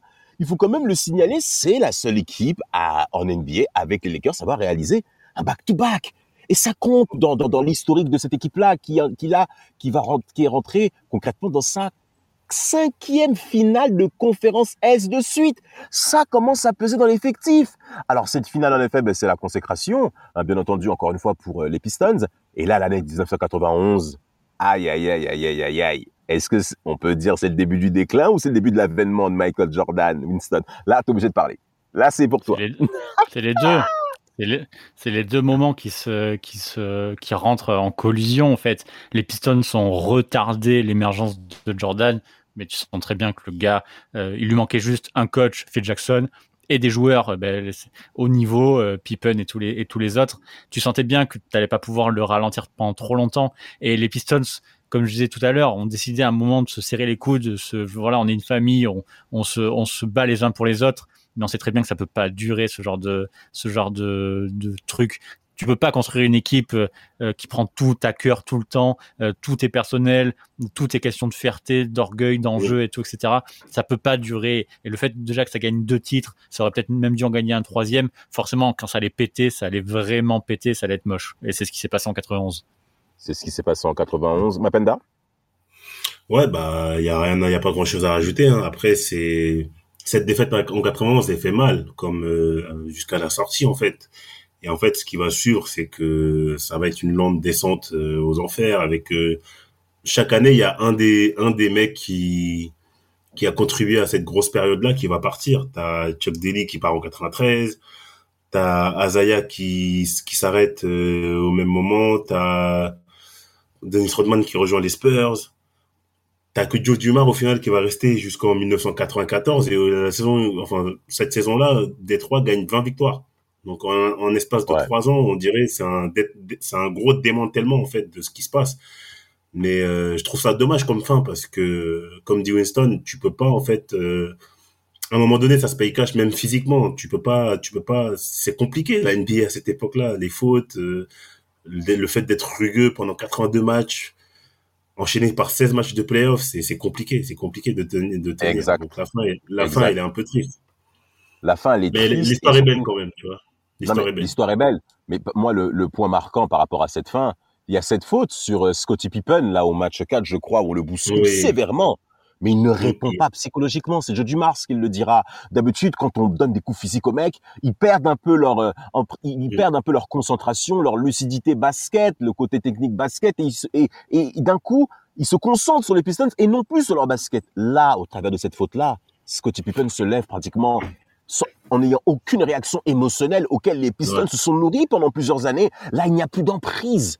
On sent que les Bulls, ils sont un peu physiquement plus forts, techniquement plus élevés, une meilleure lecture de jeu offensive et défensive, mais surtout psychologiquement, vous ne les marquez plus. C'est comme un grand à la cité. Il n'arrête pas de t'insulter, il n'arrête pas de t'embrouiller. Un jour, il voit que tu réponds plus, frère. Donc, a plus d'emprise sur lui, c'est fini. Et là, tu sens que c'est la fin. Et en effet, au cours de ce match 4-là, Winston, toi qui supportes les Pistons, il faut qu'on t'entende. Euh, ce départ, euh, avant, en effet, le, buzzer de, de, la fin du quatrième quart-temps, tout le monde s'en va. Comment, en tant que supporter des Pistons, tu vis ça, toi? Alors je l'ai pas vécu en live, j'aurais bien aimé, mais euh, moi je suis d'accord avec ça en fait. Le, oh les, Pistons ont, les Pistons ont détesté euh, les propos de Jordan et Pippen et de Phil Jackson après le match 3. Donc il y a 3-0 pour les Bulls. Tu sens très bien que le sweep est vraiment pas loin. Et en tout cas, tu es sûr que les Bulls vont se qualifier. Et là, Jordan et Pippen se lâchent totalement. Ils disent que, en gros, les Pistons, euh, leur basket, il est à chier. Il est pas technique du tout. Ils font que, ils font que, que donner des sales coups. C'est un basket sale. Et que du coup, eux, ils sont fiers de dégager ce basket sale de la NBA. Euh, plus personne veut vous voir, les gars, cassez-vous. En gros, ils disent ça, voilà. Ils disent ça 3-0. Ils oublient que pendant 3 ans, ils se sont fait casser la gueule euh, pendant 3, saisons, saisons d'affilée. Et surtout, il y a un truc qui est clair en NBA, et ça, on peut, je pense qu'on peut même le dire encore aujourd'hui, c'est que tu manques pas de respect à un champion. Tu manques pas de respect à un champion, encore moins quand c'est un double champion. Les Bulls, ok, ils ont pris des coups, ok, les Pistons sont joués sales sur eux, il y avait des Jordan Rules, etc. Mais bon, ils auraient peut-être mieux fait d'avoir un petit peu d'humilité. Ça, on verra après, et on le voit même encore aujourd'hui, que ça a jamais été très le, fort des Bulls de Jordan, etc. Ils l'ont joué grande gueule. Les Pistons se sont dit, bah, ok, bah, nous on se casse. Il est hors de question qu'on célèbre votre victoire, les gars. Euh, vous avez gagné, c'est cool, vous passez à l'étape suivante. Nous on se casse, on en a rien à branler de votre gueule. en gros, c'est un peu l'idée. Et je suis plutôt ok avec ça. Ah, étonnant, ben, un supporter des Pistons hein, qui est OK avec ça. Très cher auditeur, auditrice, vous aurez le temps de donner votre avis par rapport à une question qui aura vraiment marqué l'histoire de la Ligue, hein, Mapenda. Hein. Euh, toi, t'aimerais euh, que les mecs à la fin et tout se bombardent comme ça? Comment tu vois ça en tant que basketteur, Mapenda Bah, en tant que fan, si je suis pas fan des Pistons, mais je comprends le, le raisonnement de, de Winston. Et moi, en fait, je trouve, après, je sais pas si c'était théâtral ou je sais pas si c'était calculé, etc mais je trouve que c'était la meilleure sortie possible à faire en fait. Juste dans l'imaginaire collectif, tu vois, la manière dont, dont cette équipe s'est construite, s'est construite, pardon, la manière dont elle a galéré à perdre, la manière dont elle a sorti des équipes qui étaient encore une fois les meilleures de la décennie, j'insiste là-dessus, voire les meilleurs all-time, la manière dont ils ont froissé des Bulls année après année, ah ouais, sortir comme ça, Ouais, voilà, sortir comme ça, pour moi, tu vois, en fait, c'est, en fait, c'est ça, c'est ça, en fait, une identité de, jeu, une identité d'équipe. Tu vois, et en fait, cette sortie-là, ça correspond exactement à leur identité. Et pour moi, c'est la meilleure des sorties possibles, tu vois. Après, peut-être c'est pas sport, peut-être ceci, cela, mais on s'en, fout, au fond. Moi, je la comprends tout à fait, tu vois. Moi, je les comprends. Moi, je les comprends. Après, pour, pour l'aspect moralité, ok. Mais nous, on est supporters de basket et voir ça, cet aspect de rivalité qu'on maintient. Bill Lembier qui dira à la fin, on posera des questions sur les, sur les Bulls. Ils, ont gagné. Ils ont gagné. Ils ont gagné. Ils ont gagné. Ils s'arrêtent là pas plus loin. Ils ont gagné, ils ont compris. Après, c'est vrai, on va, on va comprendre quand même que c'est la fin par rapport à cette énergie-là. Joe Dumars dira, on a fait cinq finales de conférence S de suite. Ça pèse dans les effectifs. Ça pèse dans le mental. Il y a plus d'énergie nécessaire. 92 perdu au premier tour hein, euh, face aux Knicks de New York de, de, de Pat Ewing, qui lui aussi aura pris des coups hein, de la part de Bill Laimbeer, qui va pas beaucoup les apprécier. Il, aura, il va beaucoup euh, souffrir aussi. En 93, je crois aussi également qu'il souffre, hein, les Pistons. Hein, mais ils vont même pas aller en playoff en plus en 93. Et en 94, cette fameuse bagarre euh, à l'entraînement euh, entre Asa Thomas et Bill Embiid et, qui marque concrètement, c'est vraiment le coup final par rapport à la, à la fin de, de, de, de, des Bad Boys de Détroit. Un mot pour terminer ce podcast, Winston? La fin, concrètement, la fin ressemble un peu à la, à la chute de la vie des années 80, t'as l'impression. Hein? Ouais, c'est un peu ça. Ils ont fait leur, ils ont fait leur, leur temps. Euh, McCloskey a, a multiplié les paris. En fait, il a, il a, il a tenté de, de trouver des solutions pour relancer le groupe, mais, mais en fait, c'était déjà, c'était déjà trop tard. Et du coup, après 92, il a Chuck Daly est parti, McCluskey a décidé d'arrêter aussi. Il y a les, les, vieux de la vieille, Isaiah Thomas, Bill Embiid et tous sont restés pour finir leur carrière à Détroit, mais c'était déjà fini en fait. À partir du sweep de Jordan, c'est déjà fini. Mmh. Exact, exact, exact. Mapenda, un mot de fin pour ta part? Bah, écoute, euh, juste pour faire le parallèle avec ce qui s'est passé plus récemment, je je reste quand même assez déçu de la carrière, euh, disons, de l'autre côté de ces deux mecs-là, parce que les dingueries que va faire Isaiah Thomas à New York et le choix de draft que va faire Joe Dumars, euh, vu la carrière qu'ils ont eu, vu là comment ils ont marqué la ligue, je trouve ça un peu dommage. Mais bon, après, on sait très bien qu'un grand joueur, ça fait pas forcément un grand dirigeant, mais c'est juste, ça, ça, ça me fascine, en fait, euh, l'écart qu'il y a eu entre, entre l'excellence qu'ils ont eu en tant que joueur et l'excellence qu'ils n'ont pas eu en tant que dirigeant, en fait. Ah, bah, par rapport à Juju Mars, euh, l'année 2000, quand même, il est quand même très performant. oui, c'est surtout sur le choix de draft, en fait, dont je voulais parler. Ouais, ouais, sur, bah, les choix de draft arrivent en effet à la, au cours de, à, partir des années 2009, 2010, au cours des années 10. Et là, tu vois que c'est compliqué. Là, je, te rejoins là-dessus. Euh, il n'a pas forcément mm. géré. En tout cas, moi, le dernier mot de la fin, messieurs, c'était un podcast excellent. Vraiment merci pour Winston pour sa participation. En effet, donc chroniqueur hein, pour les chroniques de Motor City, hein, vraiment à qui on, on, salue franchement pour le super travail qu'ils font. Euh, Winston, un dernier mot pour saluer l'équipe, euh, une petite actualité qui, qui va arriver pour, pour, pour vous et toi, ton équipe. Bah déjà, les gars, merci beaucoup. Euh, merci beaucoup de l'invitation. Je suis hyper fier d'avoir été là. Euh, je me suis bien amusé aussi avec vous, c'était cool. Je suis grand auditeur de la team, donc euh, être de l'autre côté du micro pour une fois, ça me fait plaisir. on a passé un bon podcast. côté, bah, de mon côté à moi, donc le podcast aussi, les chroniques de Motor City. chaque épisode, un bout d'histoire des Pistons décortiqué de long, en long, en large et en travers, un peu comme ce qu'on a fait aujourd'hui en fait. Et du coup, euh, là, on est un peu en vacances pour le mois d'août, mais euh, début septembre, on reprend le podcast et on va commencer fort. Excellent, excellent. On sera bien entendu là pour vous assister, bien entendu. Très cher auditeur, vraiment merci pour tout. N'hésitez pas à réagir par rapport à tout ce que vous avez entendu. On est là pour vous. Et surtout, les bad boys de Détroit dans l'histoire.